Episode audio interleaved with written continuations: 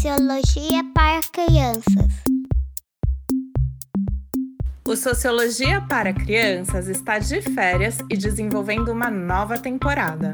Voltamos com os episódios novos no início de 2020. Até lá, o Felipe Riches, nosso produtor e editor, vai nos ajudar a reviver os melhores momentos da temporada, alguns trechinhos que ficaram de fora e outras informações da produção do episódio. Riches, agora é com você! Oi, eu sou o Hits, produtor e editor do Sociologia para Crianças. E hoje eu trouxe uma conversa entre a Tati e a Alice sobre o que é a Constituição, o livro base da nossa democracia.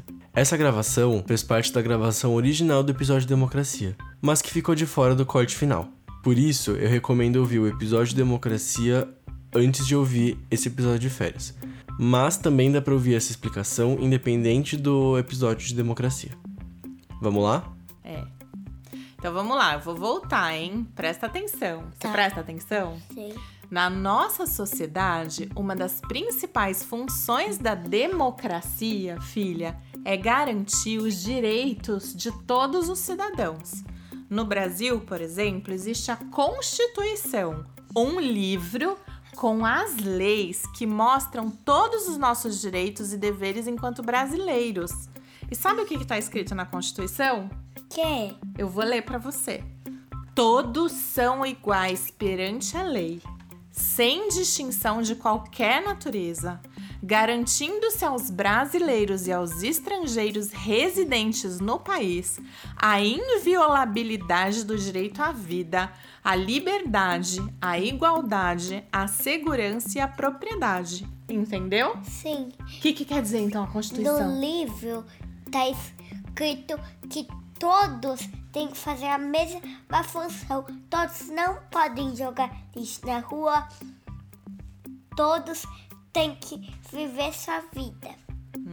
Mais ou menos. Ó, o que a Constituição quer dizer é a base da democracia. O que a Constituição fala é que todas as opiniões de todos devem ser escutadas. A vida tem que ser respeitada, a nossa liberdade tem que ser respeitada, a nossa igualdade, a nossa segurança e a nossa propriedade. No, na- no livro tá escrito que todos têm que ser respeitados. Pronto. Isso.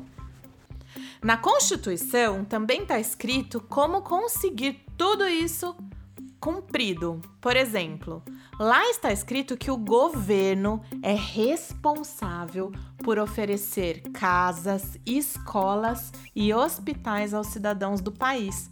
E também está escrito que os pais e mães têm o dever de cuidar, criar e educar seus filhos até os 18 anos e até que os filhos têm o dever de ajudar os pais quando eles estiverem mais velhos e precisarem de apoios.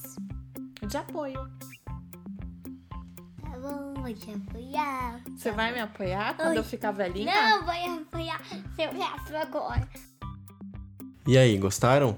Semana que vem eu vou trazer mais um pedacinho de uma gravação que ficou de fora de um dos nossos outros episódios. Até lá, como a Tati já disse, nós continuamos desenvolvendo a nossa segunda temporada e estamos sempre abertos no Instagram e no Facebook para ouvir dúvidas e sugestões sobre os episódios de férias e também sobre a próxima temporada.